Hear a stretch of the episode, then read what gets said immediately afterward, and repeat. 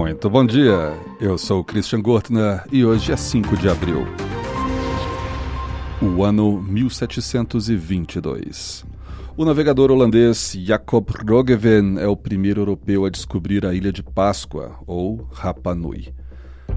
Essa ilha de história peculiar e até misteriosa você pode conhecer é, através do podcast Escriba Café. Vai lá, procura no Spotify, onde quer que você ouça seus podcasts, procura por Escriba Café e lá vai ter o um episódio sobre Rapa Nui. Uh, você também pode ouvir o podcast diretamente pelo site escribacafé.com. Esse é o Pretérito, um seu jornal de notícias do passado, e essa foi a notícia de hoje. Até amanhã.